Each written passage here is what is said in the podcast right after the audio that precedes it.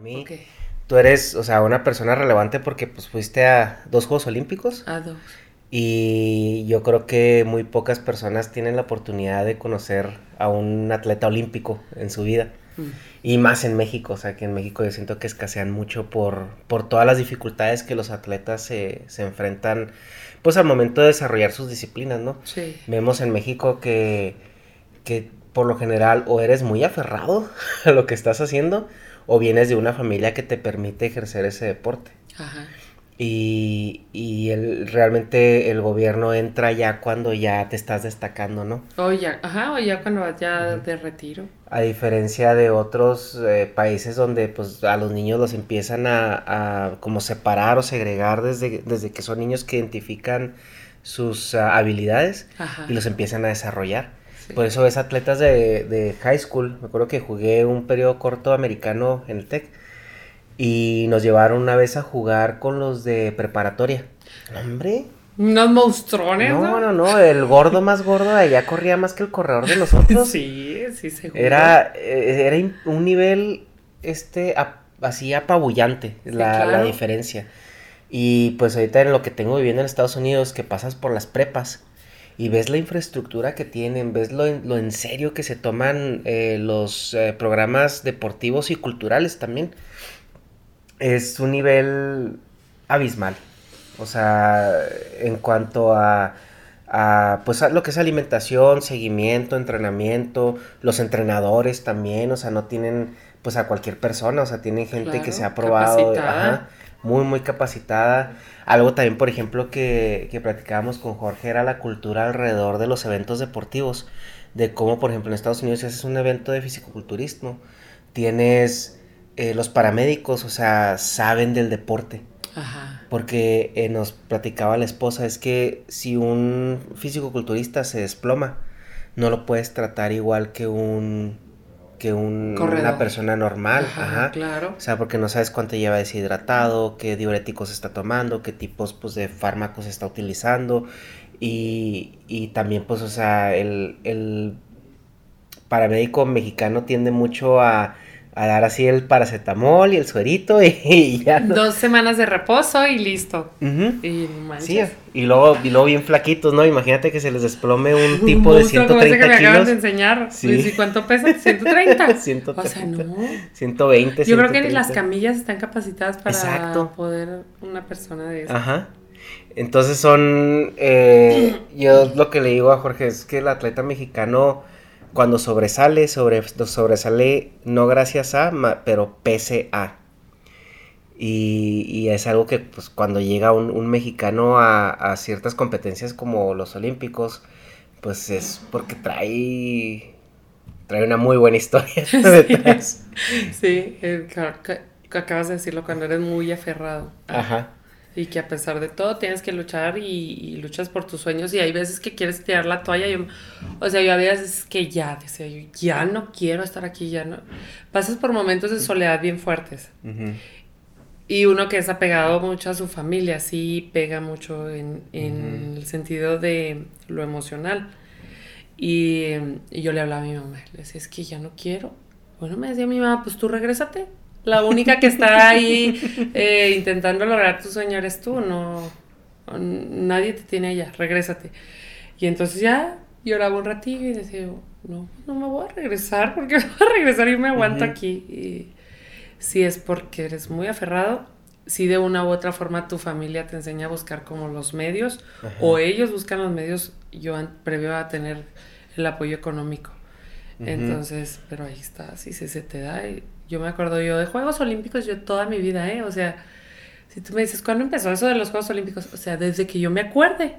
Yo era Juegos Olímpicos, Juegos Olímpicos, y me sentaba frente al televisor cada cuatro años y me chutaba todos los Juegos Olímpicos desde la inauguración hasta la clausura. Y yo le decía a mi mamá, yo, yo un día voy a estar ahí, mamá. Oh, me dan ganas de llorar, nomás me acuerdo siempre. ¿A los cuántos años empezaste? a los 23 empecé las pesas. ¿Y, ¿Y por qué te llamó la atención la alterofilia? O sea, ¿por qué eso y no cualquier otro deporte? No, no, es que no me llamaba la atención. O sea, haz de cuenta que en la alterofilia yo fui gimnasta. Y este, fui gimnasta 11 años. Bueno, el deporte siempre ha estado en mi vida, siempre, desde que era muy chiquita. Mi mamá dice que yo era súper vaga y súper inquieta. Entonces siempre me trajo en deporte, ¿no? En karate, en natación, en, en, cosas de manualidades y en, siempre ocupada en las tardes. Yo me acuerdo, siempre estaba ocupada. Entonces, mm, el que más me gustó fue la gimnasia. Después de la gimnasia, eh, yo representaba a la universidad en la gimnasia artística. Ese año que yo empecé las pesas, que fue en el 2001, eh, gimnasia se suspendió. Entonces yo tenía, yo debía de continuar el deporte para la beca, para poderme costear mis estudios. Entonces, pues un compañero me invitó a, hacer pruebas de, de levantamiento de pesas. Fui, yo en el 2000 había visto a Soraya, eh, que ganó la medalla olímpica, y dije, bueno, pues voy a ver, a ver de qué se trata. Hice las pruebas con un entrenador cubano que se llama Adolfo. Y este, y ya, oye, coño, cuando empezamos, esto está muy bueno, vamos a empezar. Entonces ya de cuenta que empecé a entrenar. Y luego, luego lo fui al, o sea, fue el estatal y luego el regional. Y luego en el nacional quedé en segundo lugar. Y dije, oye, Oye, Adolfo, creo que sí. sí que, tengo que hacer yo para ir a una competencia internacional. Ay, dejarte de tanta bobería, me decía. Porque yo, haz de cuenta que estudiaba, daba clases de gimnasia, entrenaba gimnasia, entrenaba tochito, porque también representaba aquí a, la facultad, jugaba yo tochito. Y, y, pues hacía, yo toda mi, todo el día me la mantenía ocupada, te digo, estudiaba, iba y daba clases de gimnasia a unas niñas, y luego me quedaba ahí a entrenar en la Guay y luego me regresaba acá al campus a entrenar tochito. Y ya, de cuenta que las pesas las hacía como a mediodía. De a mediodía iba a mi casa, comía y luego ya me iba a la guay y allí, ahí, entonces dejarte tanta bobería, hacer doble sesión, deja el tochito que no te va a dejar nada bueno. Entonces dije, bueno, va, o sea, yo quiero ir a una competencia internacional. Sí. Fui en el 2002, fui llamada a la preselección nacional y ya a partir de ahí cuando estabas en gimnasia era como, o sea, tú todavía tenías en mente los Juegos Olímpicos. Sí, sí, sí. Y, pensabas llegar por, por la gimnasia a los, a una competencia internacional. Yo decía, eh, pues cuando estaba chiquita, ¿no? Decía yo, no, pues voy a ir como gimnasta. Pues claro que no, yo crecía para los lados y crecía para arriba y decía, no, las gimnastas no son así. Entonces decía yo, después como entrenadora, pues voy a ir como entrenadora. Ok. Y al, a la par decía, pues voy a ahorrar y si no sea como entrenadora, pues voy a ir como espectadora. Y ya se cuenta que se empezó a dar así como pues las pesas. Y empecé a representar el país en el 2002 y ya fue de ahí. ¿Cuál es la edad promedio entre las, las eh, mujeres que compiten en alterofilia? Como de los 23, 21, 23 a los 30 y... 31, 35 más o menos. Sí es un deporte longevo, no es como la gimnasia que ya a los 21 ya eres un... Sí, porque me quedé pensando, si ves el equipo, por ejemplo, americano y sobre todo el chino, que traen pues niñas de 12, 13 años. Sí, sí, sí. O sea, ahí sí como que es trampa, pues no les pasa nada a ellas. Se doblan así completamente. Sí, sí, sí.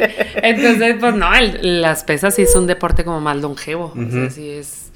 Sí, porque em, tiene mucho que ver con la madurez física de la persona, ¿no? Ajá, Ajá, como las etapas del desarrollo, pues la fuerza de en sí todavía no está desarrollada a los 15 años, todavía no tienes tu potencial referente a fuerza, resistencia, velocidad.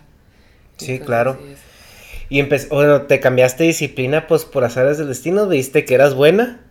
¿Y cuál fue tu primera competencia internacional? Una en El Salvador. Y ahí agarré tres medallas de bronce. Entonces te dije, o sea, todavía no tenía ni un año entrenando. Ajá. Y la verdad que ponerme a mí una playera de que dijera México fue así de fue una sensación de ¿cómo te describo? O sea, de logro, de realización. De ajá, de, de que yo puedo hacerlo y, voy a hacer todo lo que tenga que hacer para poder ir a unos Juegos Olímpicos, o sea, eh, era como ver tu sueño un poquito más cerca. Ok. No nada más sueños guajiros de sí, yo voy a ir. Sí, o sea, Juegos Olímpicos súper lejos, súper inalcanzables. Y por un camino inesperado, ¿no? Cuando me llamaron a la selección nacional, fue, uy.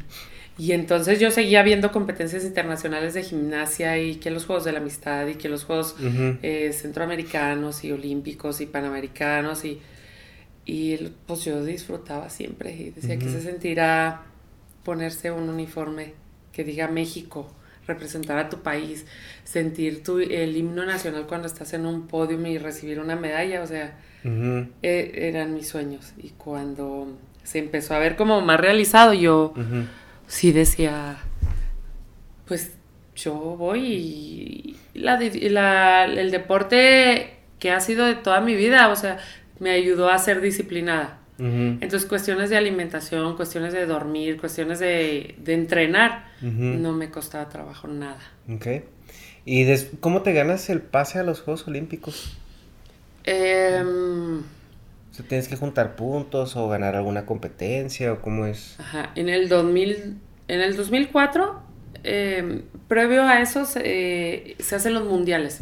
Y en cada mundial tenías que ir sumando puntos de acuerdo al ranking, de acuerdo a lo que levantas, quedas en el ranking. O sea, levantas, no sé, 230, eh, quedas en octavo lugar.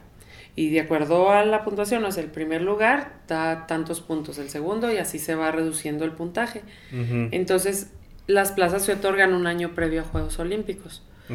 Eh, fuimos al Mundial de Vancouver y ahí pues íbamos todo el equipo. El equipo antes eh, se conformaba de siete deportistas o siete pesistas y pues todas teníamos que dar puntos y de acuerdo a las puntuaciones que lográbamos todas en conjunto se daban las plazas olímpicas.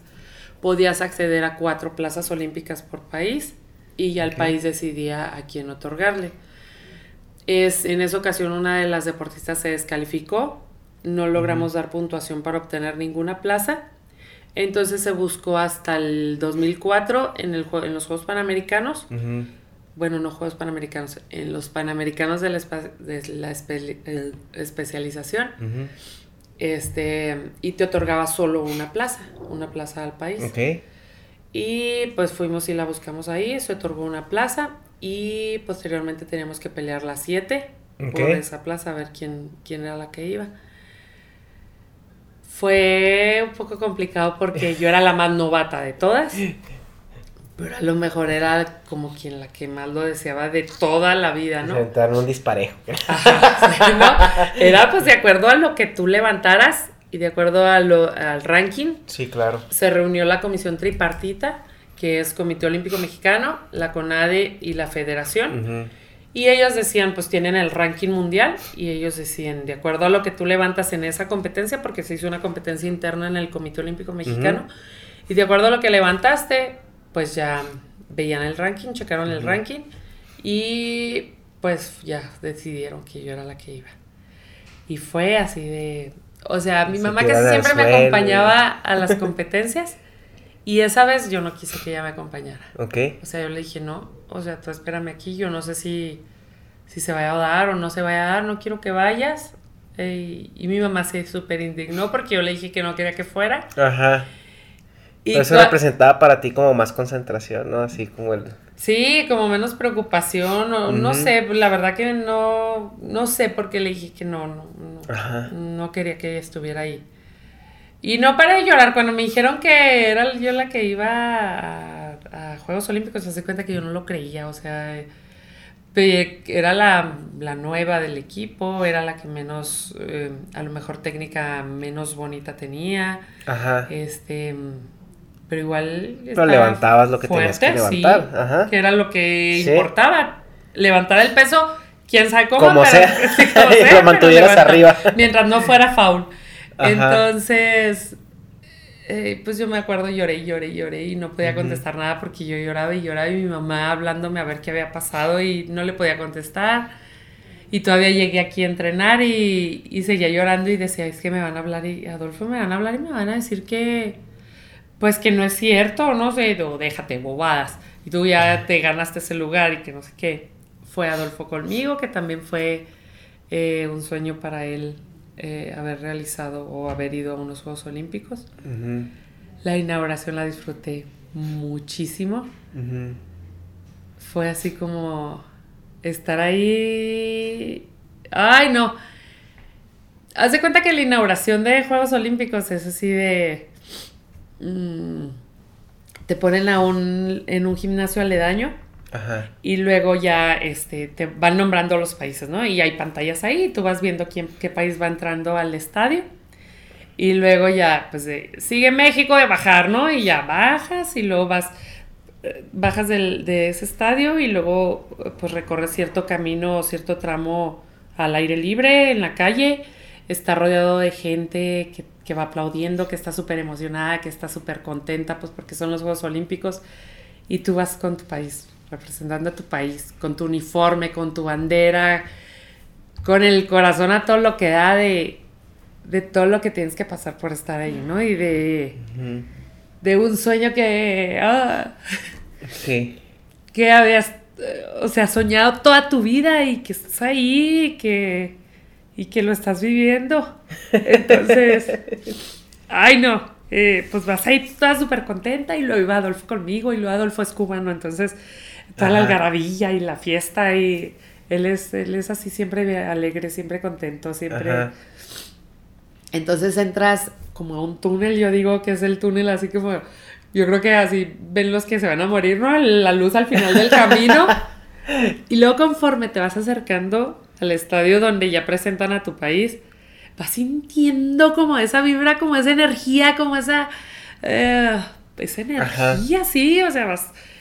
Y luego entras, o sea, ya a México, y luego sales y, o sea, las luces, los gritos, lo- las porras, escuchas por allá el cielito lindo. Que mexicano se va ahí donde sea, ¿no? Ahí donde sea, es en serio. Que Ves estamos banderas, hablando del sea, 2004, ¿verdad? Que 2004. fue en Atenas. En Atenas. Ok. Y, y dices, wow, o sea, estoy aquí, logré, lo hice, o sea, el sueño de toda mi vida está aquí. Y luego, pues las mujeres ponen a los directivos, a las mujeres y a los hombres. Entonces salí corriendo para atrás, abracé a Adolfo y le di las gracias así de, lo hicimos, o sea... Yo creo que cuando buscas un sueño nunca vas a lograrlo solo. O sea, siempre hay gente que cree en ti y gente que no cree en ti. Y la gente que cree en ti vive contigo como la emoción del logro, de, de estar ahí. Y la gente que no cree, pues igual es tu motor, el, ese coraje que te da y el demostrar Ujú. que sí, que, que a pesar de que te ponen las trabas, que a pesar de que no creen en ti, que a pesar de todo, lo lograste. Y Ujú. sigan echando más tierra al hoyo que de todas formas la voy a usar y voy a escalar, ¿no? Así, o sea, disfruté mucho esa, esa inauguración.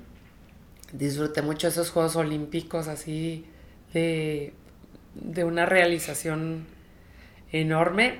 Eh, tenía hernia en L4, L5, entonces previo a ir ya se cuenta que estuve a punto de no ir porque era muy fuerte el dolor que, que tenía en la espalda para poder entrenar, para poder cumplir con, con la exigencia de una carga de entrenamiento de pesas.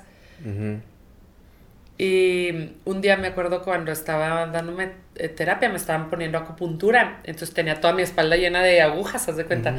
Y llegó Adolfo ahí a mi casa. Y lo cojones, ¿qué es esto? Oye, negra, eso es mucho dolor. Oye, negra, si tú quieres, hablamos y decimos que, pues, que lleven a la suplente. Y yo, ¿qué suplente? Si la que está aguantando el dolor soy yo. Ajá. Yo le voy a decir hasta dónde puedo y yo puedo ir y yo me lo voy a aguantar. O sea, son los Juegos Olímpicos, eso... Ajá. ¿Qué tiene? Yo me aguanto y yo voy a entrenar y yo le voy a cumplir y, y vamos a hacer las cosas bien. Bueno, po- como tú digas y ya. Y te digo, y la lo disfruté así. Desde eso, desde que estás ahí. Es más, desde que te dan tu uniforme. En el comité te dan tu uniforme y este, ahí se andan peleando por las tallas.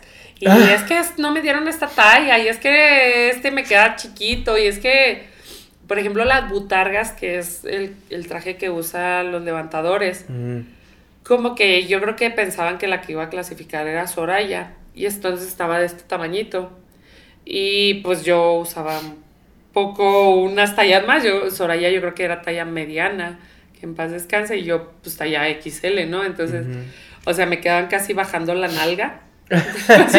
o, sea, si te bajas a agarrar la pesa, pues se te sube hasta la espalda, entonces era incómodo eso, entonces esa parte me la tuvieron que ajustar y, o sea, esa parte...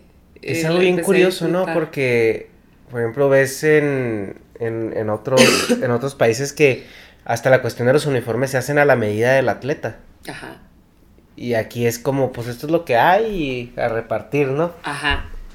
Sí, te dan, pues te dan una maleta donde vienen ahí todo lo, todo el kit, que son este. Y en tu caso eres la única que iba eh, de, México, ¿verdad? De pesas. De levantamiento de pesas era la única que iba.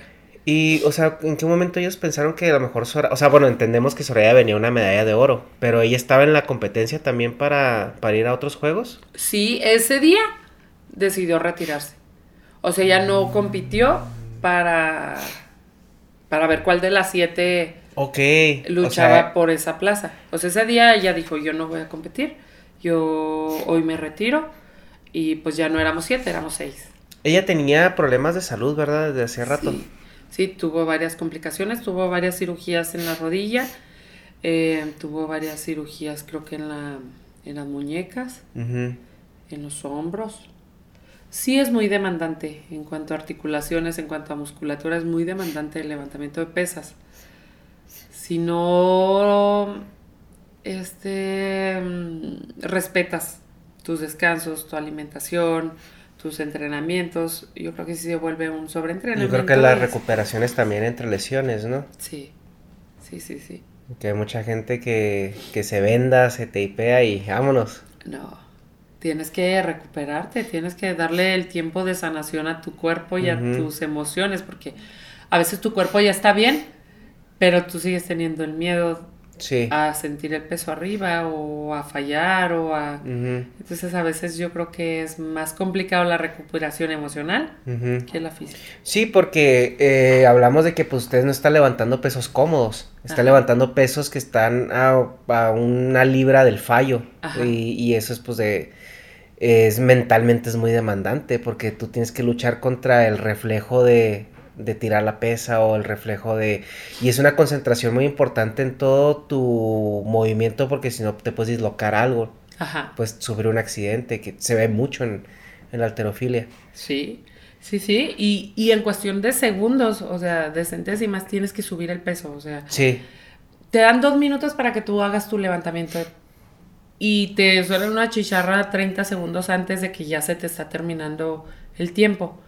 Entonces, en cuestión de minutos tienes que controlar tu ansiedad, tu estrés, tus miedos, tu, tu creo, no creo poder hacerlo. Y pues si tú crees lo haces y no, si tienes alguna dudita, te fallas el peso. Y yo me imagino que su entrenamiento es también parecido como al de los maratonistas, ¿no? Un maratonista no corre un maratón todos los días. Ajá. Entonces ustedes no levantan el peso que van a intentar en la competencia todos los días. Hay diferentes Mira, yo tuve la fortuna de estar con entrenadores cubanos, con entrenadores chinos y con entrenadores búlgaros. Okay. Los entrenadores búlgaros te ponen carga de entrenamiento casi 100% todos los días. Okay. Pero por lo mismo te provocan lesiones bien fuertes. Y si no tienes ese chocho, que ahorita Bulgaria está suspendido por chocho, está de por vida suspendido, es un país que, que tiene creo que desde Beijing, que no compite en las búlgaras. Y pues si no tienes chocho que te sustente el entrenamiento y el rendimiento y la recuperación, nadie aguanta un entrenamiento de 100% o 90% todos los días. El entrenamiento cubano, que se basa en entrenamiento ruso, es, es, el que te maneja las cargas de entrenamiento a forma de lograr una, eh, un rendimiento deportivo en una competencia fundamental. Que vaya que también los rusos andan ahí Cosas delicadas con el chocho, ¿no? Sí, pero fue el entrenamiento que sí, que más a mí, por ejemplo, se me ajustó. A, eh, porque te da eh, momentos de descanso, te da momentos pico de carga de entrenamiento alta, picos de entrenamiento baja. Entonces sí, es un entrenamiento que, que a, mí me ajustó. Y el entrenamiento chino es carga, carga, carga, entre el 80 y 90% todos los días. Pero hablamos que los asiáticos son personas muy flexibles. Sí. Entonces eso te permite la, la, eh, la resistencia muscular o la fibra muscular, te permite esta, esa contracción y relajación pues normal, ¿no? Afortunadamente yo soy persona muy flexible, mi musculatura es flexible, Sí, pues estuviste en entonces... gimnasia. Ajá. Entonces eso me permitió poder eh, tener un rendimiento deportivo por más tiempo eh, con el entrenamiento chino. Entonces el entrenamiento chino es este también mucha carga en el peso. Si es mucha carga, em, más bien no mucha carga en cuanto a peso levantar, sino en cuanto a repeticiones, en cuanto a volumen. Eh, a ver, a lo mejor tengo yo el concepto mal, pero el, por ejemplo, en una competencia tú tienes varios levantamientos y vas acumulando el peso, ¿verdad? Sí, en, en una competencia tienes tres intentos para realizar arranque, que es el primer movimiento, y es un movimiento más técnico porque es con los brazos separados, o sea, más separados a- de la altura de tus hombros, y de un solo jalón Hasta arriba, hasta ¿verdad? arriba de tu cabeza el peso. Y, el, y tienes tres intentos de, de envión, que es a dos tiempos, el clean, que es de la barra del piso a los hombros, Ajá. y el jerk, o split jerk, o push jerk, que es de los hombros hacia arriba de tu cabeza. Que eso es cuando a veces lo levantan, o sea, que vienen desde las piernas o que hacen el... Ajá, o tijera, las- o otra sentadilla, que es el push. Y el de la tijera es, o sea, como es para reducir la distancia en lo que tienes que levantar la barra o... Sí, pues el de tijera te da como más rango, abres tú tu rango de, de apoyo. Tú bajas y subes poquito más la... Ajá, entonces te, te da más movilidad. A que si tú haces el, el puro push jerk, que se llama, es en el mismo lugar y caer ahí mismo. Entonces es como más complicado Ok. controlarlo. Pero hay atletas que el tijera no se les No se acomoda o por la flexibilidad de los hombros o por la flexibilidad de la espalda. Ajá. Entonces, eh, pues eso es de acuerdo a las condiciones físicas de, Sí. de cada atleta. Sí, es que se- es... Y van acumulando, por ejemplo, cuando tú dices, bueno, yo levanté, no sé, 230 kilos, o sea, eso es el acumulado. Así, la Ok. suma de tus levantamientos en arranque, que fueron tres, y tus tres levantamientos en envión. Hay atletas que no califican, o sea, que no logran ningún levantamiento en arranque Ok. y pues hacen sus intentos en envión, que en, por ejemplo, en Juegos Centroamericanos, en ese sí, en Juegos Panamericanos y en Juegos Olímpicos, si no tienes sumatoria de arranque y envión, no tienes la medalla total, que es la que te da el lugar en el cual te, te ubicas. Ok. Pero en Juegos Centroamericanos, en eventos panamericanos, en mundiales, sí puedes ganar medalla en arranque y puedes ganar medalla en envión y puedes ganar medalla en total. O sea, te dan tres medallas. En Juegos Panamericanos y en Juegos Olímpicos solo te dan una medalla. Ok, ok.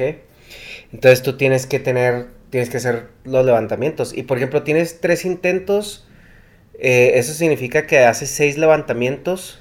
eh, tres y tres. Ajá. ¿O tienes tres intentos para lograr un levantamiento y te, te, te- como te cuentan el, en el que has levantado más? No, ¿O tienes cómo? tres intentos para ir levantando el peso que tú quieres lograr o el peso que tú vayas. Por ejemplo, eh, leva- empiezas o abres con 100. Tú se, lo haces o no lo hagas. O sea, hay atletas que aunque no hagan su primer levantamiento, le suben al segundo levantamiento a 105. Y lo fallan y su tercer intento lo vuelven a intentar con 105 o le vuelven a subir y hacen su tercer levantamiento con 107. Pero hay atletas que hacen 100, 105, 107 bien Ajá. y tu, to- tu final que levantaste fueron 107. Ok. O sea, me refiero a que sí puedes subir de peso, pero tienes que lograr por lo menos un levantamiento si tú quieres sumar a- en el total. Que el total es el que te da un lugar. Ok. Pero Entonces- sí, puede- o sea, tú puedes subir. Ok, entonces tú haces el levantamiento y te cuentan el que has levantado más, entonces. Ajá, ok, sí. ya, ya ent- ya entendí. Sí, sí, sí, sí. Y por ejemplo, si tú llegas y el primer levantamiento levantas 110 y dices tú, yo esto es lo que más levanto, no quiero hacer los otros dos. Sí, puedes hacerlo. O sea, si pues, es puedes, una ventaja de te descanso retiras también, o ¿no? dejas que el tiempo se vaya, pero si ya marcaste con 110, pues ya con eso te quedas. Ok. Que eso pues sería una buena estrategia, ¿no? Si sabes más o menos. cómo Sí, estás. pero no, nunca me ha tocado ver eso, ¿No? la verdad. No, nunca me ha tocado ver eso. Sí, sí lo hacen los atletas ya, los, los que son medallistas de... Bueno, ya con mi, con mi primer levantamiento yo ya le gané a todos. Ok. Entonces, pues entonces yo voy por el récord. ¿Cuánto es el récord? Póngale, el récord es 115. Ah, póngale 116. Y se va a ir con 116 y ya rompe su propio, propio récord y ya no hace su tercer levantamiento. Sí hay atletas que son, que hacen eso. Ok. Y al igual forma son atletas que están bajo el doping. El control Mm. de doping. Te hacen miles de pruebas de doping. Y hay atletas que no dan positivo. Pero tienen sus capacidades y sus cualidades así. Sí, que ya hablamos pues de estructuras, incluso hablamos pues de, de tiempo en el deporte, de formación en el deporte y las técnicas de entrenamiento de cada uno, ¿no? Ajá. Y bueno, yo creo que el tema del chocho eso nos lleva a Beijing, Beijing. Sí. porque tú eres medallista de bronce, ¿verdad? Yo soy medallista de bronce de Beijing, pero nueve años después. Retroactiva. Sí. Platícanos Sí. un poquito de a ver qué pasó ahí.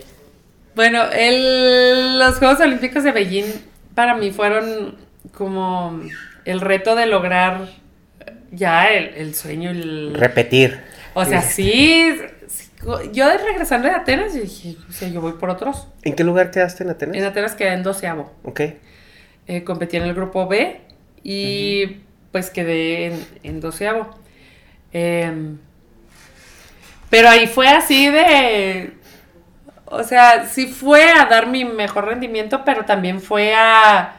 Lo disfruté, te digo, yo disfruté todo. O sea, en el sauna estaba sentada en el sauna con las gimnastas que yo había visto en Sydney. O sea, con las que súper admirada en O Sydney. sea, que- fuiste también en plan fan. Sí, a ¿no? conocer. En plan fan. Sí, o sea, no me tomé, yo no me acuerdo, porque antes todavía no estaba como de moda el celular y cargar con la, tu cámara para todos lados, Sí. como es ahora. Ajá. Incluso ni en Beijing, ¿eh? O sea, en Beijing estaba sentada a un lado comiendo con Usain Bolt y no los ibas a molestar para, oye, ¿me puedo tomar una foto? Y ya en Beijing ya también está Michael Phelps. Bueno, aunque Michael con Phelps, Phelps, era- con Nadal, con este, Sí, con Nadal con todos ellos. Entonces, pues los ve- en, en los comedores de Juegos Olímpicos ves a todo mundo. Estaba la, la saltadora súper bonita eh, de salto de al- salto con garrocha. Ok, creo que ya sé cuál. Está Ajá. bueno, No me sé el nombre, pero creo que sí lo ubico. Ajá.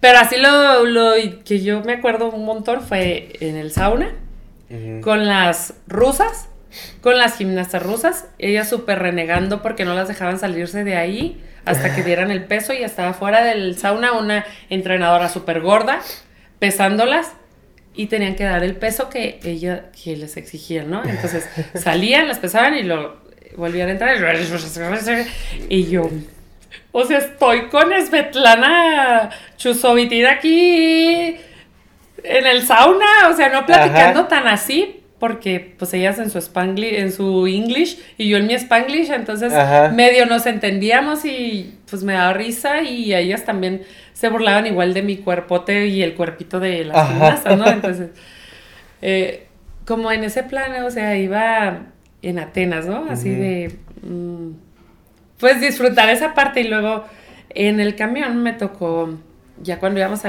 un entrenamiento, en, en el levantamiento de pesas hay un, está Naim Suleimanov y está Pirrus Dimas, o sea, son los super guau. Entonces nos subimos Adolfo y yo, Adolfo se quedó ahí adelante, ahí había un asiento, tú vete ahí atrás, entonces había un asiento desocupado y era a un lado de Pirrus Dimas. Entonces, ya yo le dije, ¿me puedo sentar? Y él, sí, sí. Entonces, pero yo no me había dado cuenta quién era, ¿no? Entonces ya íbamos así en el viaje y luego ya él algo estaba haciendo y luego ya lo volteó. Y, y luego Adolfo volteó a ver a ver dónde yo me había quedado ubicada. y luego, Dimas. Y luego Adolfo, ¿qué cojones? Y luego yo, es Pirrus Dimas. Y luego ya, eh, yo, o sea, iba al lado de Pirrus Dimas, o sea, no manches.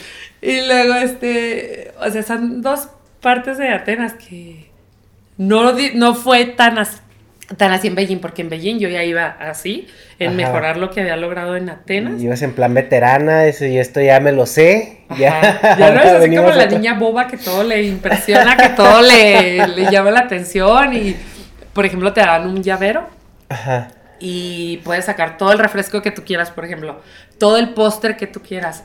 Puedes comer, puedes eh, acceder a, a lo que tú quieras sin ningún costo. Entonces, pues ya en Beijing ya no era así como esa niña de "Uh, todo, todo me impresiona, todo está súper chido, todo el, el- o sea, Sí. entonces en Beijing, eh, igual no fuimos las siete las que peleamos por una plaza. Ujú. Eh, esas plazas se lograron tres plazas. Ujú. Nos quitaron una por doping de una de las compañeras en el mundial. Y entonces entre, eh, se peleó entre las cuatro que más otorgamos puntos para que esas plazas se lograran. Entonces, este, éramos cuatro que íbamos a pelear con todo Ujú. por un lugar en, en esos Juegos Ujú. Olímpicos. Entonces se hicieron tres chequeos. Ujú. De esos tres chequeos el compromiso era levantar, eh, mejorar tu, tu marca en cada uno de los chequeos. Y eh, se hicieron en, en, en el CENAR, en Guadalajara. No, en Guadalajara fue la última. Dos en México y uno en Guadalajara. Para el segundo chequeo, eh, yo traía una lesión fuerte que ya tenía arrastrando desde hace un chorro en un codo. Y para el segundo chequeo yo no pude entrenar como yo hubiera querido. Pero tuve una psicóloga muy buena que se llama Ana Sánchez. Y entonces hace cuenta que con ella se hizo un trabajo de visualización. Entonces ella me tenía que preparar como si yo fuera a entrenar, pero íbamos a su consultorio. Ella como que me inducía en, en- en hipnosis. Y yo terminaba de entrenar igual de cansada, igual de sudada, como si hubiera entrenado físicamente. Pero lo entrenaba aquí. O sea, y fue el segundo chequeo que mejor me fue. O sea, hice todos mis levantamientos, mejoré mi marca y fue lo mismo que se hizo para Beijing.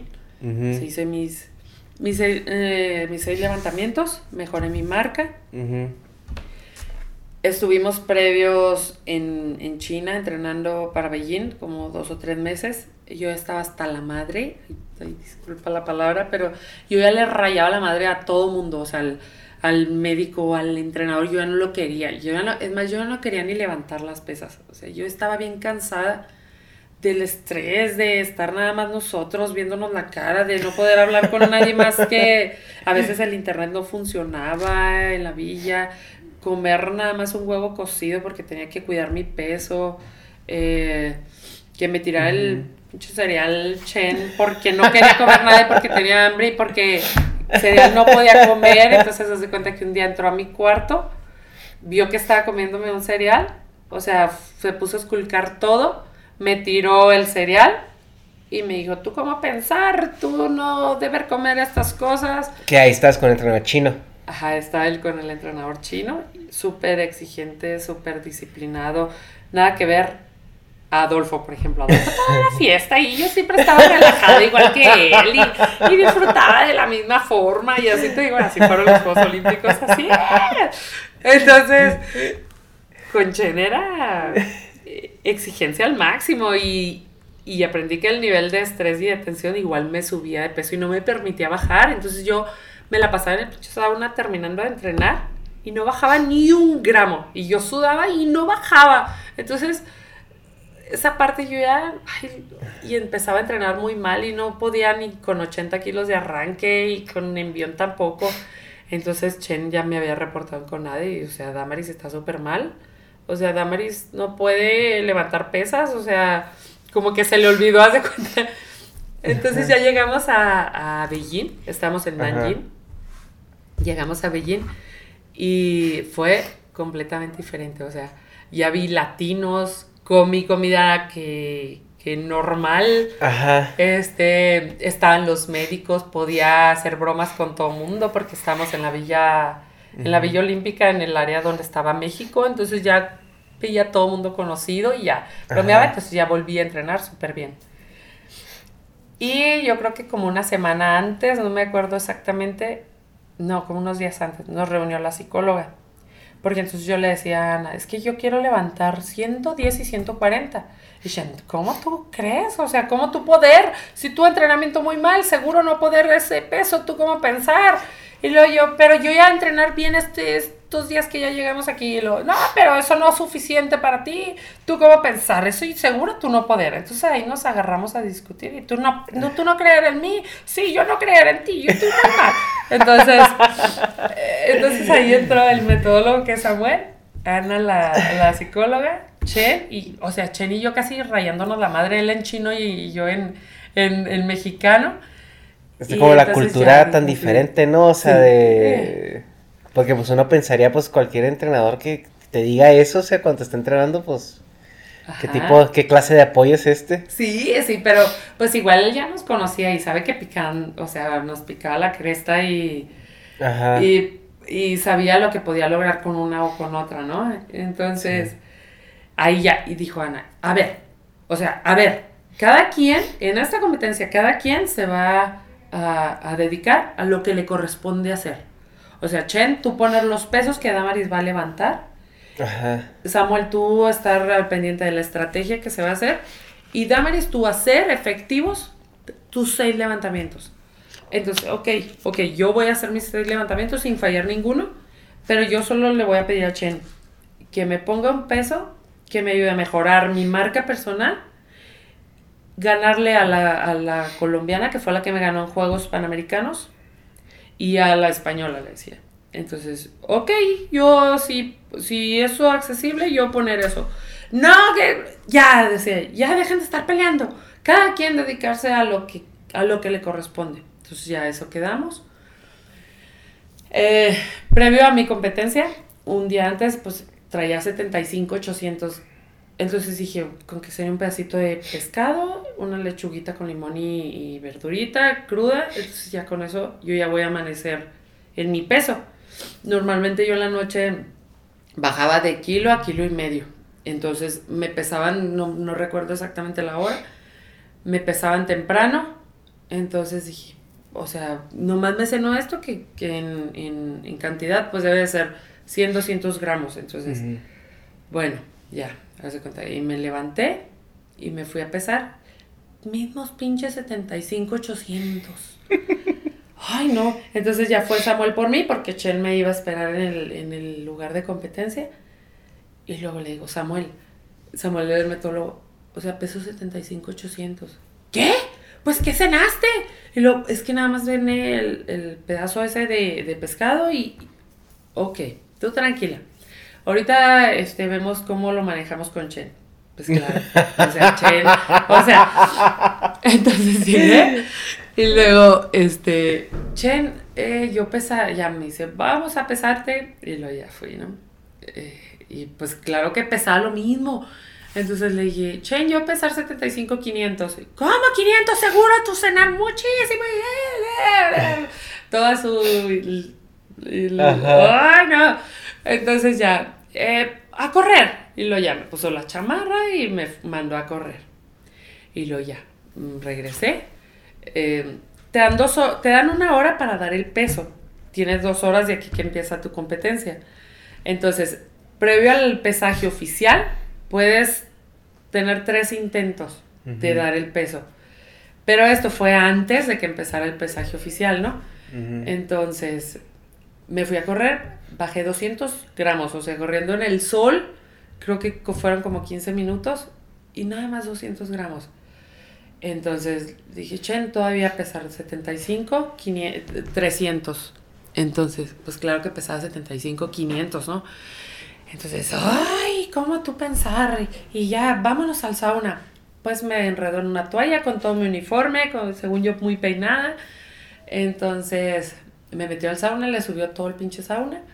Y a él no le valía, o sea, casi que como, como Cuauhtémoc, que fue el que le quemaron las patas, ¿no? Dice, y luego ya, Chen, está muy caliente, y que esperar tiempo. Y luego ya, este, me sacó y claro que ya, pesé 74, 800 creo. Ajá. Y luego ya, este, fui a comer, eh, a recuperarme, a beber líquidos Me imagino que es 75 el peso, ¿no? Que tienes que dar. Sí, no, yo no me puedo pasar de 75 kilos porque era mi categoría. Si peso 75 100 no puedo competir. Ya pierdes, haz de cuenta en la báscula. Entonces, creo que pesé 74 800 por ahí. Y ya, fui a comer, a recuperarme y empiezo a calentar. Hijo, sentía el cuerpo guanguísimo, así, decía yo, sí, voy a competir. Haz tus seis levantamientos, lo veo medio... Entonces le hablé a Ana. Ana estaba acá en el público porque dentro del área de calentamiento solo podían estar dos personas por uno. Entonces ya le hablé a Ana y ya estuvimos ahí, este, como yo me sentía. Ya ella me puso a hacer un trabajo frente al espejo y a hacer un trabajo como en... Yo siempre escuchaba música y y como para encerrarme en lo que a mí me correspondía. Entonces, ya, pues logró como que quitarme el estrés, la ansiedad y todo lo que me provocó no sentir el cuerpo como debería de ser. Hice unas sentadillas, unos abdominales, unas lumbares antes de, de ya empezar bien formalmente el calentamiento. Y ya empezó la competencia, hice mis seis levantamientos, no sabía yo cuánto estaba levantando, estaba así súper enfocada y cuando tienes así como el trabajo psicológico, llegar, yo le digo, es un momento mágico porque subes, veía yo la barra y luego hace cuenta que cerraba los ojos, respiraba, gritaba y, o sea, todo se me desaparecía, todo, o sea, yo no me acuerdo nada hasta ya después de que voy viendo los, de que fui viendo los videos, pero hace cuenta que es así y nada más escuchas y sientes como tu corazón, así, tuk, tuk, tuk, tuk. Y ya ahí y como ya el automatizado de estar escuchando la voz de Chen y la chicharra cuando te mandan a bajar, pero es así como un momento así de, como de paz, como mágico, como aprendes a escucharte así, tu respiración, tu corazón, no ves nada. Cuando termina mi tercer levantamiento, ya bajo y luego me dice Chen, eh, ¿sabes cuánto estás levantando? me sacudió así, ¿no? Y lo, nochen. Y lo, 109. Y lo, ya, y lo abracé. Y gracias y eso. Y le vamos para el envión. Y ya, o sea, mi marca era 105, era lo más que yo había levantado. Y yo le había pedido eh, mejorar mi marca personal. Y luego ya fuimos para el envión. Igual con mis audífonos y concentrada en lo que me correspondía, no veía nada. Y ya terminé mi, mi levantamiento y ya eh, quedé en sexto lugar. Eh, pues se hacen controles de doping antes de la competencia, terminando la competencia.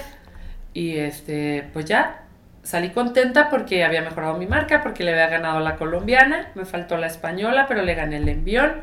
Entonces, bueno, em, pues ya, quedé en sexto lugar, ¿no?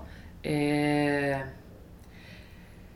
mm, se da a conocer el análisis de dopaje de, Londres en el 2016. Estaba yo embarazada de mi primer bebé. Y decía yo, ¿cómo no se van cuatro años más para atrás? que analicen a Beijing también. Seguro es algo beneficiado. Entonces ya al rato de los de Londres sale la noticia que se están abriendo los reanálisis. Me manda me manda la noticia un entrenador que tuve español y me manda, felicidades campeona, ya eres medallista olímpica. Entonces le dije, claro que no, Manolo, o sea, no inventes. Lo, ya me manda la nota. Me dice, están estas eh, deportistas que quedaron adelante de ti, están en sus procesos de meter apelación, meter comprobantes, meter todo, pero ya eres medallista olímpica. Y yo, ay, claro que no hasta el 2017 quedaba la última proceso de apelación que fue el de la China, que era la del primer lugar.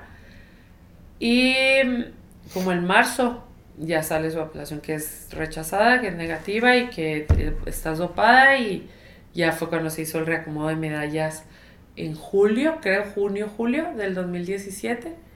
Y me entregan mi medalla en, en diciembre, el 7 de diciembre del 2017. Y pues a lo mejor no es así como, como toda la algarabía que tiene un medallista olímpico, ¿no? En tu país de... Eres medallista en el momento, ves tu bandera subir al podium, te bajas como medallista del podium y tienes todos los beneficios que tiene un medallista olímpico como patrocinios, como las becas, los estímulos. Pero fue un momento para mí nada más en el Comité Olímpico Mexicano.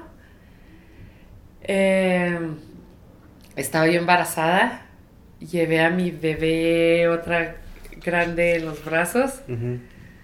Estaba, fue mi esposo conmigo, fueron mis papás conmigo, fue mi equipo multidisciplinario casi todo. Y fue también, lo logré. O sea, oh, si yo me voy para atrás y deseo, o sea, ya, yo me retiré en el 2012 por problemas con el federativo y problemas muy fuertes, o sea, yo quería llegar nada más a, a Londres y ya retirarme, ¿no? Entonces me operaron del codo que ya había andado adoleciendo en el 2008, me operaron en el 2010. Mis marcas no fueron las mejores en el 2000, en el Juegos Centroamericanos en el 2009 y luego el 2010 fueron, no, Juegos Centroamericanos 2010 me operaron en diciembre de ese, del 2010. Tenía yo que dar marca para los Juegos Panamericanos en Guadalajara en el 2011. Se sacaron un, un chequeo este, de la manga con una que siempre fue así de competía siempre contra ella, con ella y, y pues si no te ganan en la tarima pues quieren meterte en su vida personal y entonces fue siempre así como ese pleito. Entonces ahí intervino ya el, presidente de la federación como más inclinado hacia allá. Fue un proceso muy, muy difícil ese. Y él ya decidió retirarme también, porque bueno, ya le dedicas al deporte tanto tiempo, 10, 11 años, pero luego cómo te vas? Con una mano adelante y otra atrás y juégatelas como puedas. Afortunadamente en Chihuahua, pues siempre tenía el apoyo de la WASH, o de gobierno del estado, eh, cuando fue en ese entonces presidente municipal eh, Borruel, Blanco, y luego fue el gobernador Reyes Baeza, pues siempre tenía el apoyo de ellos. Entonces fue como yo empecé a trabajar. Pero si tú vas a una empresa y te dicen experiencia laboral, pues sé levantar pesas, o sea, ¿qué más? Fui maestra de gimnasia, pero 10, 11 años nada más levantaba pesas y ya. Entonces, eh, había veces que no, pues sí, tenía sueldo de, de trabajadora, pero no era un súper sueldazo, ¿no? Entonces, había veces que no traía ni cinco pesos en la, en, en, la bolsa, ¿no? Y siempre mis papás, al, ¿qué necesitas? ¿Qué quieres? O sea, ¿qué hace falta? Que siempre mis papás, mis papás son mi principal pilar, más mi mamá. Entonces, cuando llega la medalla es así de, wow, o sea, a pesar de todo, siempre con mis valores, porque tú estás ahí en la competencia y te ofrecen, ¿quieres mejorar tu rendimiento? Órale, métete este ciclo, eh, te vendo este ciclo y vas a mejorar y no vas a dar positivo, porque hay agentes enmascarantes y no, y no, y luego y mi calidad de vida y gracias a esas decisiones que tomas, yo ahorita puedo jugar y sentarme y correr y saltar con mis hijas. y, tengo calidad de vida, o sea, no estoy enferma, no estoy lesionada. Eh, sí me quedó el codo chueco, pero pues igual puedo hacer mi vida normal, o sea. Y que llegara la medalla y compartirlo con Chen, con Ana y recordar esto que te estoy platicando es así de, la vida te recompensa. O sea, cuando haces lo que amas y lo haces con pasión, sin importar lo que, lo que vayas a obtener, o sea, la vida tarde o temprano te recompensa. Y en mi ámbito deportivo estoy súper satisfecha, súper agradecida con todo lo que viví y lo volveré a vivir, ¿eh? O sea, esas rayas de madre, esos dolores de, de espalda, esos dolores de codo, esos... O sea, lo volveré a vivir cualquier cosa por eso, por ese momento, o sea... fue muy bonito recibir la medalla. Igual lloraba y lloraba, o sea, y ahorita recordarlo es como... No te puedo escribir más que agradecimiento. Agradecimiento con Dios, agradecimiento con la vida por las enseñanzas, por los momentos duros que a veces dices, pero ¿por qué? O sea, pero después te das cuenta y después la misma vida y, la, y mismo Dios te demuestra por qué fue ese momento y qué fue lo que te dejó ese momento. Y, y de verdad que yo decía, cuando fue lo del muro, que fue mi nombre en el muro olímpico, eh, ya eh, te entregan la medalla, lo tienes que bajar a, a, develar tu nombre en el muro olímpico. Cuando yo iba a entrenar al comité, se, se hace sentir fregón que tu nombre esté ahí, o sea, porque están ahí los medallistas olímpicos de uh -huh. México. Y decía yo, ojalá un día se me dé y yo pueda estar ahí. Entonces, oh, decía yo, qué orgullo para mis papás darles esa satisfacción. Uh -huh. Qué orgullo si yo llego a tener hijos, que mis hijos, si les gusta el deporte, vean que su mamá logró algo y poder yo transmitirles a ellos que cualquier cosa que quieras lograr en la vida, uh -huh. si tú trabajas duro, si te respetas a ti mismo, si respetas a tus rivales y agradeces la competencia que existe, porque esa misma competencia te va a ayudar a ser más grande, que ellos vean a su mamá ahí y que ellos puedan estar también ahí en un muro olímpico. Entonces, cuando ya igual te toca este, abrir la cortinita y ver tu nombre ahí, y tener a mi hija en los brazos y la otra en la panza. Ay, no. Ay, no, son momentos muy especiales porque estaba ahí, te digo, mis hijas, la otra en la panza, mis papás, que mis papás, te digo que a veces cuando quería tirar la toalla era mi mamá. Y vas. Y bueno, regrésate, regrésate. Y, pero cuando yo estaba chiquita es, te caes y te levantas y lo vuelves a intentar y te subes y lo haces. Y a veces sabía, ya no mamá, es que ya no puedo, es que yo necesito un abrazo. De Chihuahua a México o a donde yo estuviera, iban. Y estaban ahí en como unos días y era como renovar. Ok, voy, yo puedo. Eh, y a veces cuando, o sea, aunque no hablara yo con ella, ella sabía cómo yo me sentía. Y ahora yo lo sé, que tengo a mis hijas, o sea, es como esa intuición, uh -huh. ese sexto sentido. Y pues ahora que yo tengo la oportunidad de ser mamá, agradezco más la entrega que ha tenido mi mamá conmigo. Uh -huh. Y ese valor y esa fuerza, porque sin ellos, sin la familia no hay nada, sin Dios no hay nada, y sin esa fe y esa eh, perseverancia que te inculcan desde chiquito o sea, y gracias a ti por ese momento, por hacerme recordar, por hacerme chillar también. No, no te preocupes, es algo muy... Bueno, y creo que el, como te comentaba al principio, el, sacrificio que tiene un deportista mexicano al, al, llegar a ese nivel de competencias muchas veces no es tan... pues no, no se expone de la manera que a lo mejor eh, debería porque el esfuerzo que, que, requiere.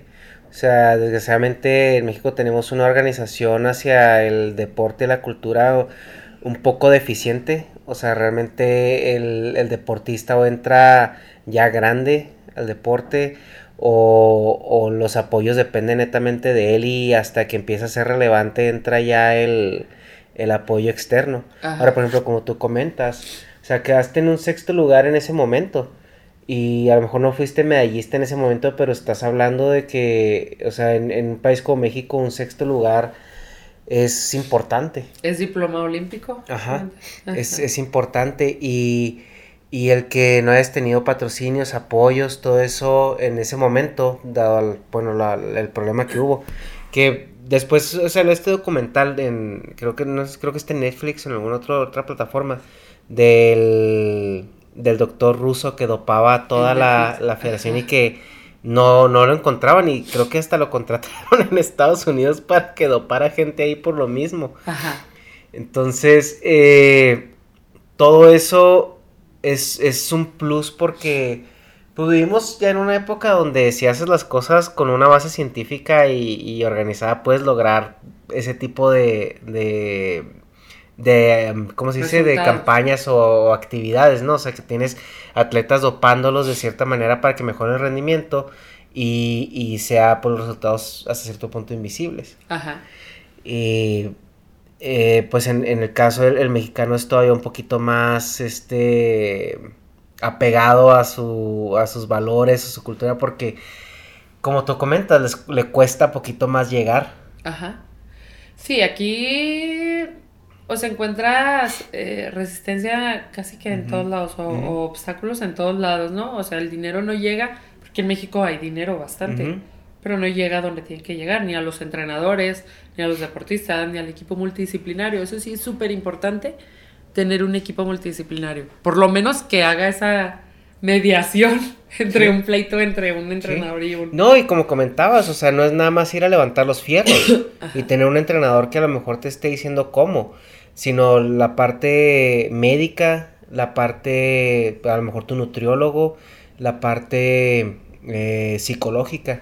Que comentabas que mucha gente a lo mejor no puede pensar que eso es tan importante y ahorita ya con el ejemplo que nos pusiste, o sea, te quedas pensando, es, es, es casi, casi 40, 60. Esencial. O sea, cuando tú llegas a un nivel donde tu, tu cuerpo es igual al de enseguida y entrenan de la misma forma y con la misma cantidad de, carga de entrenamiento, lo que te hace la diferencia es el trabajo psicológico que traes.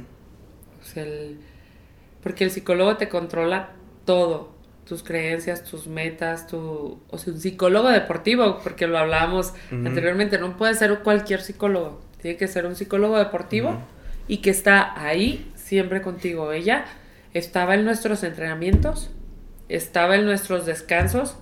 Si salíamos un domingo, no sé, al cine, iba con nosotros. Entonces era, o sea, nos conocía. Entonces sabía cómo cada una reaccionábamos. Okay y también tú como atleta, como reconocer que te hace falta esa parte y abrirte, porque sí puedes tener respaldo de, de todo un equipo, pero si tú atleta no reconoces que te hace falta o si tu atleta no, no haces o no tienes la disciplina de hacer lo que te dice la nutrióloga, lo que te dice el entrenador, lo que te dice la psicóloga, pues no tienes el resultado. Entonces tienes que tener como esa humildad de no solo puedes lograr nada. Y lo que comentabas de, bueno, cuando llega la, la parte donde se retira el atleta y un atleta con muy buen rendimiento y se enfrenta, o sea, al mundo, bueno, ¿y ahora qué sigue? O sea, porque como dices tú, o sea, a lo mejor en tu currículum, pues a, dependiendo de las actividades económicas a las que te puedas incorporar, probablemente no resulte muy eh, llamativo el que levantaras las pesas, ¿no? Pero también esa es una parte donde, si lo seguimos comparando, porque bueno, a eso, a eso vamos, con, otros lugares, o sea, una persona con tu rendimiento en, en, otro país pudiera tener muchísimas más oportunidades de trabajo dentro del mismo deporte. Claro. Pues sí, pero por ejemplo yo, o sea, el, el presidente de la federación y yo es así de, o sea, no te quiero ver ni yo a ti ni tú a mí. cuando fue mi entrega de medallas, yo le dije al presidente del Comité Olímpico, oh, ni lo voy a invitar, porque yo no quiero que este señor esté ahí. Y si llega a estar ahí, yo no me voy a presentar. Por, por, todo lo que hizo, por todo, por cómo se portó, por... Ay, no, por la mierda de persona que es. O sea, no. Y ese momento tan especial, él no tuvo nada que ver ahí. Sí, claro. Pues, bueno, sí tuvo que ver. Sí tuvo que ver porque fue de las principales personas que no creyó en mí. Y fue de las principales personas que ponía obstáculos en, mi carrera. Entonces eso era, pues realmente también se lo agradezco porque era, era un motor que me hacía enojar y me hacía explotar en, en su momento en cuanto a, decisiones de entrenadores, porque Adolfo tampoco lo quería y siempre andaba buscando cómo castigarlo para que no estuviera conmigo en las competencias.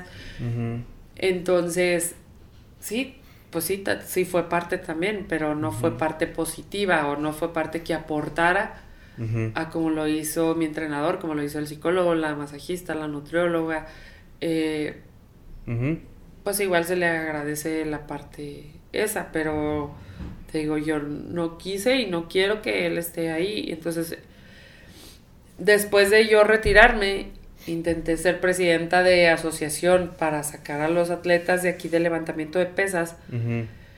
Pues los bloqueó y si Damaris era la presidenta de la asociación no podía competir Chihuahua.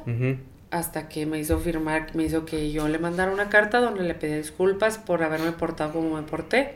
Y donde le aseguraba que yo no me iba a meter en nada que tuviera que ver en el levantamiento de pesas en México. Y ahí está la carta y yo no tengo nada que ver en las pesas ni en Chihuahua ni en México, porque si él se entera que yo o que alguna pesista platica conmigo, habla conmigo, le empieza a hacer como que la, vida imposible a esa pesista o a los de Chihuahua, que no los dejó competir ni en Olimpiada Regional ni en Olimpiada Nacional hasta que yo ya me retirara y el entrenador que tenía en ese momento igual se retirara. Entonces, pues es el ahorita y sigue el señor, está desde el 2003 eh, en la federación y ahí sigue y ahí seguirá, porque en México los presidentes de federación parece que los que hacen el examen para elegir a los más corruptos, los más prepotentes, los más asquerosos y en su mayoría no me atrevo a generalizar, porque debe de haber presidentes de federación que son buenos, pero en su mayoría todos tienen ese perfil. Entonces, son el principal obstáculo por el cual el deporte en México no se desarrolla.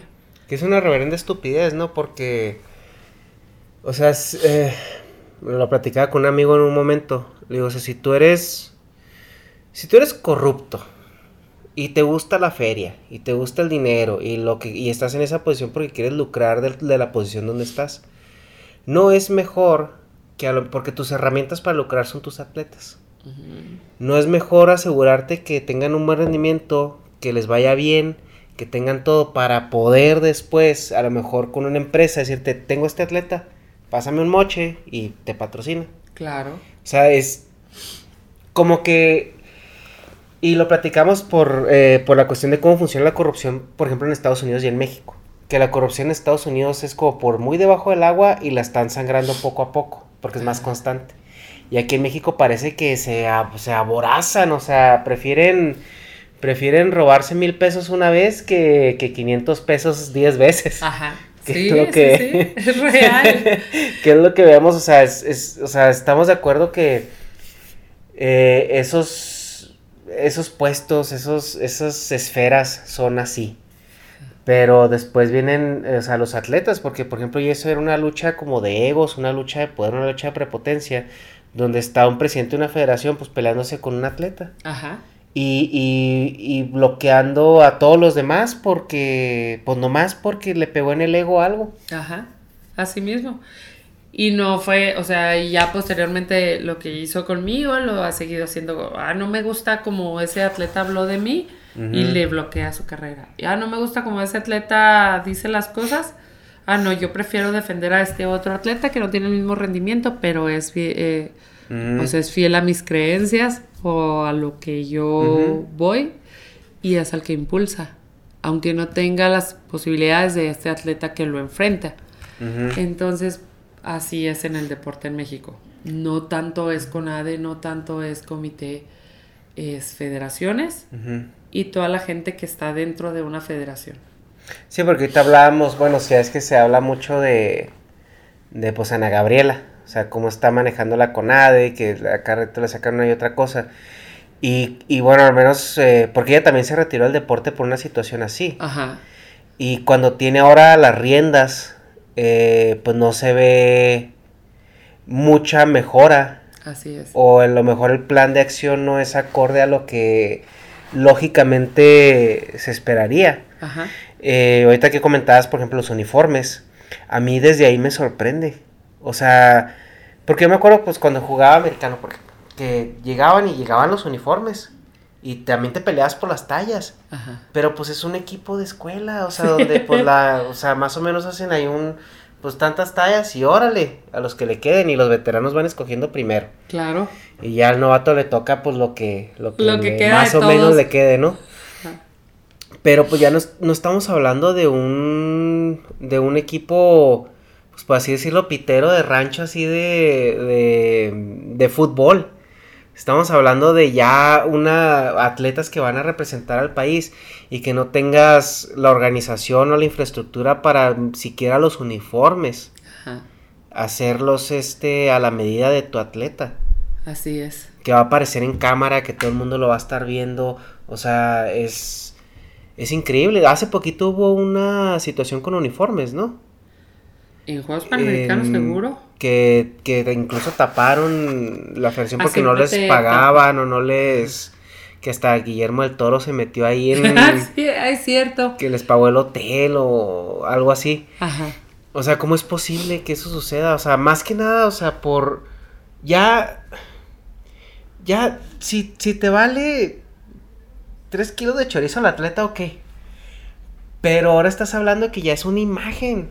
O sea, que es algo que se está hablando, es algo que te estás exponiendo. O sea, ¿hasta dónde llega? Siempre he dicho, el, el- el mejor embajador que tiene un país es el deportista. O sea, porque pues en México vimos ahora cuando fue que, que acaba de pasar Juegos Panamericanos. O sea, que los atletas traían el rollo de que no les depositaban su beca. Que hasta unos se taparon así con un tape, ¿no? O algo así. O que un patrocinador se fue y tenían que taparlo con tape. O algo así pasó. Sí hay ciertos lineamientos en cuanto a, a patrocinios de, del deporte o de Juegos Panamericanos o de Juegos Olímpicos. El, el Comité Panamericano, el Comité Olímpico Internacional tienen sus patrocinadores. Y solo son los patrocinadores que permiten que salgan en televisión. Entonces, si tu uniforme no es Adidas o Nike, que son los permitidos por, por el Comité Olímpico Internacional, Ajá. entonces te tienen que tapar la marca. Ajá. Eso sí. Pero igual no creo que México no tenga el dinero para comprar un uniforme Sí. Adidas, un uniforme Nike a sus deportistas. O sea, Ujú. Y más si es tu patrocinio. O sea. ¿para qué están los patrocinios entonces? Así es. Mm, es súper mal que se retrasen las becas. Es súper mal que no quiera Ana Guevara, que hablábamos ahorita, hacer equipo, por ejemplo, con, Ajá. con quien hace las leyes, que son los diputados, que yo nunca había visto a un diputado que se fajara tanto como ahora Ernesto D'Alessio. Que yo fui una de las principales que criticó, ay, porque alguien de la farándula van a meter en la Comisión de Juventud y Deporte, o sea, ¿por qué? Y ahora la verdad que ha demostrado que se pone a estudiar, que tiene el conocimiento de cómo inició en esa comisión a cómo está ahora. Y si tú quieres eliminar a las federaciones y toda su corrupción, empieza por las leyes y los reglamentos. Entonces, y igual mismo, a ella, a ella el reglamento de CONADE lo tuvieron que modificar, porque en CONADE no podías ser director si no tenías una carrera. Y ella no tiene carrera. Entonces, Tiene muchas otras carreras. ah, bueno, sí. Mal chiste. sí. Entonces que no, o sea, tú misma lo viviste y lo Sí. hablamos ahorita, tú misma sufriste y padeciste lo que hay en el deporte en México, porque no estás haciendo claro. algo para mejorarlo, no Porque para yo creo que mucha gente la vio como una, una esperanza, ¿no? O sea, por lo mismo. O sea, porque ella se retiró en protesta, tenía sus problemas con...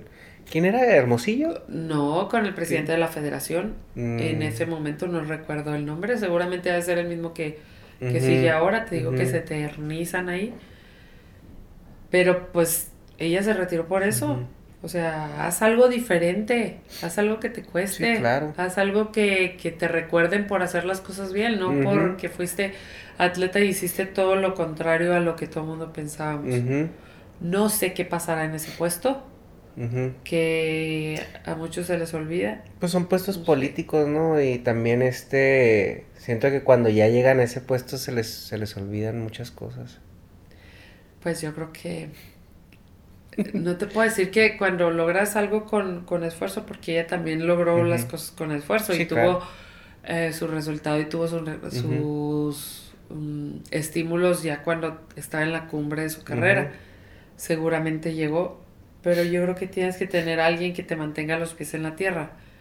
No alguien que te esté idolatrando y que te esté eh, aumentando tu ego siempre. Entonces, pues desconozco la parte de ella, de, mm, de su familia o no. Pero yo te hablo acá en, lo mío, cuando se te despegan los pies en la tierra, quien te aterriza es tu familia. Eh, son las que, hey, ¿a dónde es el globo? O, no sé, te digo, el poder, siempre dicen el poder transforma. Ahorita lo estamos viendo. Pues sí. Ay, que pues está. en el ambiente, por ejemplo, ya cuando estás en, un juego olímpico, porque pues tú viajas con, todo tu equipo o, viajan todos aparte, o sea, me refiero a los atletas. Porque hay disciplinas que compiten más tarde en, la competencia, ¿no? Sí, en Juegos Olímpicos, este, a mí me tocó en las dos ocasiones que estamos de campamento y de ahí te pasas al evento. Entonces, pues van, y cuando fue para Atenas, pues éramos nada más Adolfo y yo.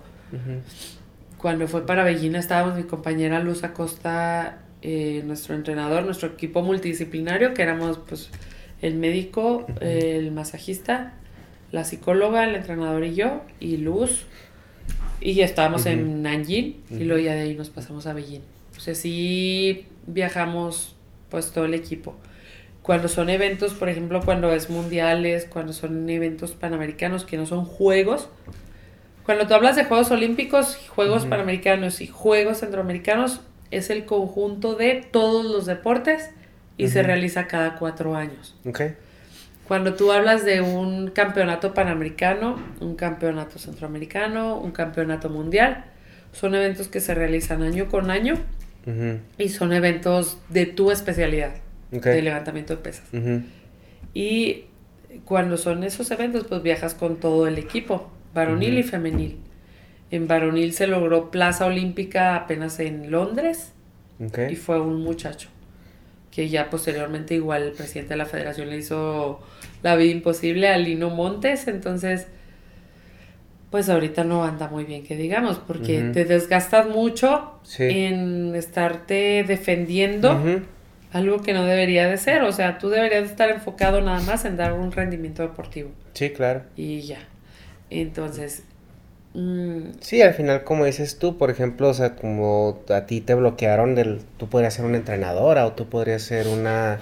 Incluso una promotora de ese deporte. Ajá. Sí, sí, y me gusta un montón y me apasiona un montón. Ahora que practico CrossFit, eh, antes de que nacieran mis hijas, yo daba en un gimnasio CrossFit eh, clases de alterofilia. Pero pues de ahí no pasaba, ¿no? Y si llegabas a ver Rosalío, que yo entrenaba a un niño de, de, para levantar pesas, o sea, lo bloqueaba y no lo dejaba competir. O le hacía la vida imposible para que ese niño se retirara que no eres la primera persona que me comenta ese tipo de situaciones en, su deporte. También me comentaban eso que, que puede ser estatal o federal, que él tiene, una muy buena posición federal y en el, aquí en el estado no lo quieren. Ajá. este, y sí, o sea, bloqueos, este, malas posiciones en, en, en competencias, o sea, que no corresponden, o sea, que es, o sea, pues básicamente, pues, una persona que es aferrada, o sea, va a buscar salidas. Ajá. Pero pues cuántos que tienen talento y que a lo mejor no tienen la posibilidad ni la capacidad emocional para lidiar con eso se quedan ahí. No, y a veces que ya busca salidas, busca otras, y es mucho el desgaste. Es mucho el desgaste emocional que te provoca eso y que después las emociones se ven reflejadas en tu salud física. Y luego vemos la fuga de atletas que se van a competir con otros países mejor. Así es. Sí, porque desgraciadamente en otros países valoran más el talento mexicano en todos los sentidos, no nada más en el deportivo. Entonces yo creo que deberíamos empezar por la política, por valorar e impulsar los talentos que tenemos en todos los sentidos. Ay, Dios. pues según esto nos estamos transformando, ¿no? pues ahí vamos con el avión, ¿no? Ahí vamos ya. Mira, igual que si, si te lo sacas en la rifa, igual y, lo puedes poner ahí a los, a los atletas, ¿no? Sí, como quiera lo vendo y lo pongo. Ah, no, dijo que eran 5 millones, ¿no? ¿Cuánto? El avión y 5 millones para que lo puedas mantener. Ah, sí. es- una- Entonces, como quiera, voy a comprar unos dos que tres estupidez, sí. boletos Ajá. para ver si me los saco. y como quiera, acá me vuelvo promotora deportiva por fuera. Ajá. Sí, sí, haces tu, tu organización ya, ya particular, ¿no? Privada. Sí. Oye, y por ejemplo, el ambiente en las villas deportivas, en las villas olímpicas. Hay como, porque yo me imagino que pues son todos un promedio de edad, pues de los 25 para abajo, ¿no? Ajá. O, pero, ¿cómo se maneja, o sea, el, los, los egos, la competencia, el, o sea, ese tipo ya, en- ya en un ambiente, eh, pues tan competitivo como son los Juegos Olímpicos y, y con mentes, pues que vienen desde la preparatoria hasta, o sea, Es súper padre, la verdad son- que es súper padre o el sea, ambiente, puede- o sea. Puede ir como al, al, al party, al desorden, a todo, y puede ir también a lo, a lo que no le hablen, no me cae bien, esto es la competencia, o esto es... No, no, no. Ya cuando estás en los Juegos Olímpicos, o sea, sabes, sabes cuando ya están terminando, o, o sea, cuando ya alguien compitió. ¿Ok? Porque aparte en la- a las villas olímpicas no entran, o sea, no pueden entrar nadie que no esté acreditado. ¿Ok? Me refiero a que no entran periodistas, por ejemplo. Ajá. Entonces tú puedes hacer el desmadre que tú quieras hacer y nadie te va a decir nada. Porque aparte, todos los que vamos ahí a unos Juegos Olímpicos, o sea, previo a eso, te privaste Sí. de fiestas, de pisteadera, de, de sexo, de, de todo. Ajá. Y entonces imagínate, o sea, te privas de estas cosas. Terminas y es lo que quieres, o sea, todo. todo, pero no así, o sea, quieres así. Entonces, Sí, Entonces- como, y como dices, si no hay, si no hay periodistas, y luego los que ya compitieron, pues ya, o sea. ah, ya. Y no, no es que se vayan luego, luego, ¿no? No, hay veces que sí te regresan el mismo día de tu competencia, pero hay veces que te regresan o al siguiente día o días después, ¿no? Y ahí es donde se arma. Ah, claro, se arman las fiestas, pero fiesto, no, no, no, con toda la energía, todo lo que da. no, y luego tienes gente que estás de acuerdo que está físicamente arriba del promedio. Exacto. Entonces traen la condición física para para aguantarla. lo que sea. Sí, lo que sea. Sí, sí, sí. Como- No, está buenísimo. O incluso hay muchos que se van de fiesta esa noche y al siguiente Así día se van a competir, o sea, ¿no? No, no, no. No, o sea, no, no puedes echar, a- no echas a perder Ajá. todo lo que trabajaste. Todos estamos así, o sea, así. Sí, en, en el comedor, sí, ¡oh! Yeah, pues es que hay, o sea, aparte de buffet de comida, Ajá. hay buffet de todo lo demás. O sea, ves altos, bajos, morenos, morenas, este, latinas, Empiezan latinos. a hacerse ojitos ahí. eh, asiáticos, lo que te guste, tú quieres. Lo que te guste, porque todos tenemos las mismas necesidades cuando terminas de competir. y luego todos bonitos en forma. Y, o sea, Todos bonitos físicamente y también a veces de, cara, pero es lo que menos te importa la cara, ¿no? O sea, o sea, y vienes del- del no, estrés no. y venga, che. Ah, sí, sí. Sí, sí, la verdad que es buenísimo el, el, el ambiente de, después de competencia. O en la clausura, por ejemplo. No me tocó estar yo ni en ninguna clausura, pero me tocaron las inauguraciones. Pero me platican que se pone mucho mejor, ¿no? Sí, o sea, claro. porque ya estás súper relajado y lo ves tú en la tele cuando están las clausuras y, y ves, es más, ya ni van en filita de México y la- los directivos, las mujeres y los hombres atrás, no, no, o sea, ya van todos revueltos y, tú, y llegas ahí al, al momento cumbre de la clausura y todo el mundo está revuelto con todo el mundo. Entonces, los ambientes después de competencia son bastante buenos, cualquiera que sea la competencia. Ya está sed de la de José José me dio, ándale. ¿Verdad? Claro, Sí. ¿no? Pues, pues que la clausura, pues sí, imagino que ya todos, como tú dices, o sea, no han, se han privado de, de comer, de salir, de sus relaciones personales y físicas y lo que sea. Ajá. Entonces ya llega el punto donde ya hacen la clausura nomás también de hora que hora se acaba, ¿no? Sí, sí, sí, o sea, sí. Y, y ves, por ejemplo, la Villa Olímpica, o sea, tienes los edificios, un edificio es para México, un edificio es para, eh, no sé, este, Canadá, un edificio para Estados Unidos. Y hay calles, es como un, como una ciudad chiquita. Entonces tú ves de repente ahí deportistas tirados ya de tan jarras que están. El comedor está casi siempre abierto todo el día y toda la Ajá. noche. Entonces, si tú sales, por ejemplo, de, de la inauguración o de un evento o, de, o sales ya de tu competencia y vas al comedor, no hombre, ya ves unos que están hasta la madre de borrachos o están risa y risa. O sea, ya tú te empiezas Sí. a dar cuenta cuando ya terminó su competencia porque... Y también me imagino que van y comen como... Ay, sí, o sea, ay, no, yo me acuerdo en Y Bellita. y a esa edad, ¿no? No, Que- hombre, no, porque aparte terminas.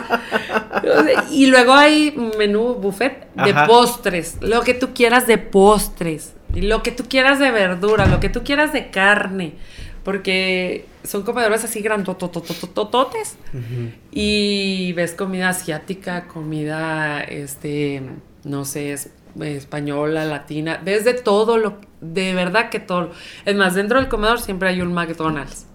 Entonces ahí me daba risa porque veías a todos los cubanos formados por las hamburguesas y, y- y no piden una hamburguesa, o sea, es muchas y las echas en su mochila y yo creo que seguramente están comi, comi, comi, comi, comi, van por más y porque no tienes restricción de alimentación. Mm. Sí, dentro de la Villa Olímpica no te ve, o sea, no consigues, o sea, no te van a vender, bueno, no te venden nada, pero no, no te van a poner ahí en un refri, cerveza no, no consigues. O alcohol no consigues. O sea, tú lo metes en tu mochila, en tu maleta y no pasa nada. No Metes pasa la, bo- nada. la botellita de agua, ¿no? La vieja confiable. Acá de, de camuflajeado y lleno de cerveza. No, la puedes, sí la puedes meter, o sea, ya que terminas en tu maleta de entrenamiento, puedes llevar ahí tu, tu guardadito. Ajá. Pero igual es que te digo, nadie vamos a echar a perder. Sí. Todo el tiempo que entrenaste y todo lo que te privaste, eh, hacerlo antes a tu competencia, no. Ninguno de los que están en Juegos Olímpicos lo hace. Ninguno. Oye, pues qué gacho los que compiten hasta el final, ¿no? Están viendo todo No, eso. gacho cuando te regresan el mismo día que terminas Ah, tu competencia. Eso sí está bien gacho. ¿Y eso sucede en general o es nada más México? Sí, no, sí, en general. ¿General? O sea, en general todo el mundo. Porque pues tiene costo. Ajá. Y luego haz de cuenta que salen atletas, entran atletas, salen atletas, entran Mm, atletas. Entonces tu habitación ya lo ocupa otro atleta. Eh, eh, tu cama ya es para otro atleta. O sea, es como. mm, Pues sí se da, pero si los vuelos están accesibles, pues. Sí, sí, claro. Pero hay veces que la- eh, tu- el único vuelo que, tú que se consiguió para la delegación que terminó de competir ese día es, tú terminas de competir a las 6 de la tarde, tu vuelo sale a las 10. ¡Ay! entonces, pues te vas. Aprovechas No. esas cuatro horas y llegas bien pedo al, al aeropuerto que tiene y vas Va- pisteando. vas- ya ves que en los, en los vuelos Vas con internacionales el también te dan... que te gustó. Pues sí, desquitas el rapidín. Pues sí, no manches. Ni modo que los otros no quieran. O sea, te digo que todo mundo tenemos las mismas necesidades. Entonces también es chido eso, porque aparte son personas sanas. O sea, no son personas. Un deportista olímpico no tiene una enfermedad eh, grave porque no tendría un rendimiento deportivo, pues.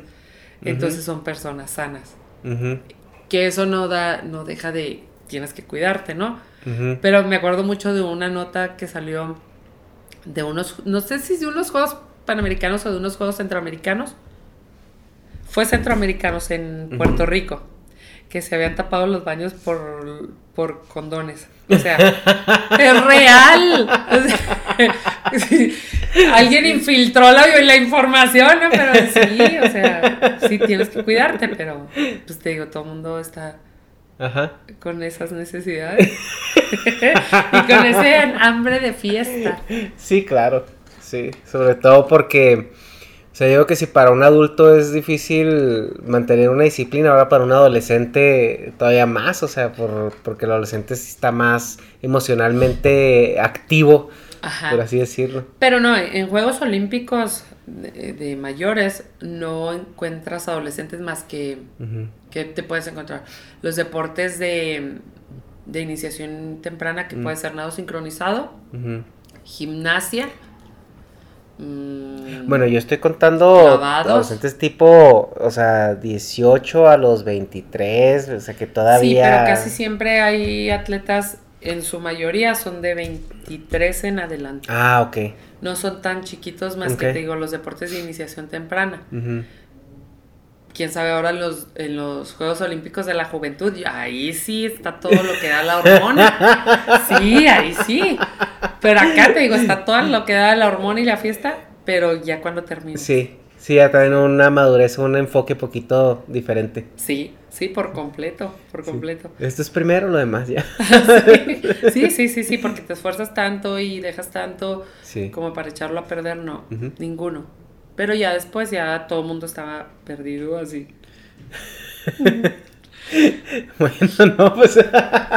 Sí, es muy divertido también esa parte. No, pues qué padre, qué, qué orgullo, o sea, este, una chihuahuense haya ido a dos olimpiadas y se haya traído una medalla, aunque sea extemporánea por circunstancias, pero al final de cuentas, eh, de alguna manera, como dices tú, en el momento se pierden cosas, ¿no? Pero, pero pues es algo que, que es, eh, es un logro al final de cuentas y como tú comentas, o sea, de manera personal, pues, pese a todo y no gracias a esto, Ajá. más que nada, o sea, eh, pudiste estar allá y cumplir tu sueño.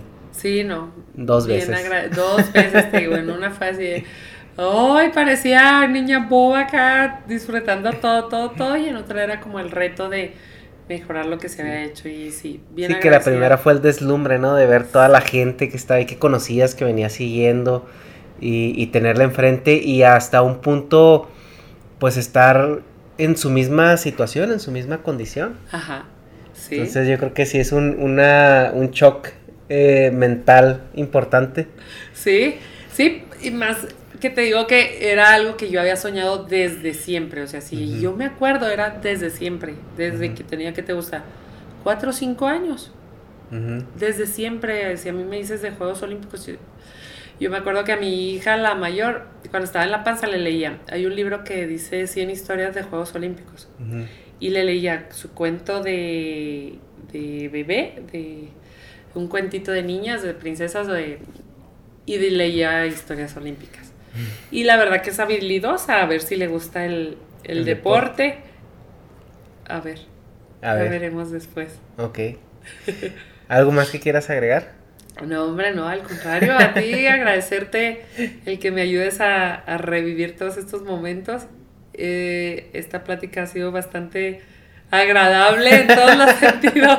No, gracias a ti por, por abrirnos la puerta y por eh, expresar y contarnos y, y llevarnos a esos momentos contigo a revivirlos. Gracias, no, gracias, gracias. Es más, nomás digo que siempre busquen, siempre busquen sus sueños. Y ya, eso es lo que te va a ir enseñando el camino de cómo salir adelante en los obstáculos. El sueño ahí en la meta fija, fija, fija, fija. Y eso te va a ayudar. No, de- no dejar que te desvíe todo lo demás. Gracias por Muchas todo. gracias. No, gracias a ti. Y que no se peleen con los federativos, ¿no? ¡Ay! No, que no, que se peleen. O sea, que se peleen, que no se dejen. O sea, no se dejen. No se dejen, siempre luchan, luchan, luchan, trabajen. Más bien que los federativos se pongan a hacer su trabajo. Sí, claro. Y los políticos también. Esperemos que, que esa situación cambie. Que al menos que si van a seguir con sus tranzas, que pues no afecten al, al deportista, ¿no? Ojalá. Que bien lo cambien la mentalidad, véanlo como el instrumento para, para hacer sus tonterías. Sus cosas, sí, sí, sí, de verdad que sí. O sea, Sí. tanto como deportistas como entrenadores, porque hay entrenadores también que la pasan bien, bien duro para que su deportista esté ahí. Entonces, pues más bien que cambien los federativos y que realmente busquen, o si tú fuiste víctima de esa circunstancia, que te acuerdes lo que sentías en ese momento. Ok. Muchas gracias, ¿eh? Gracias a ti. Muchas gracias.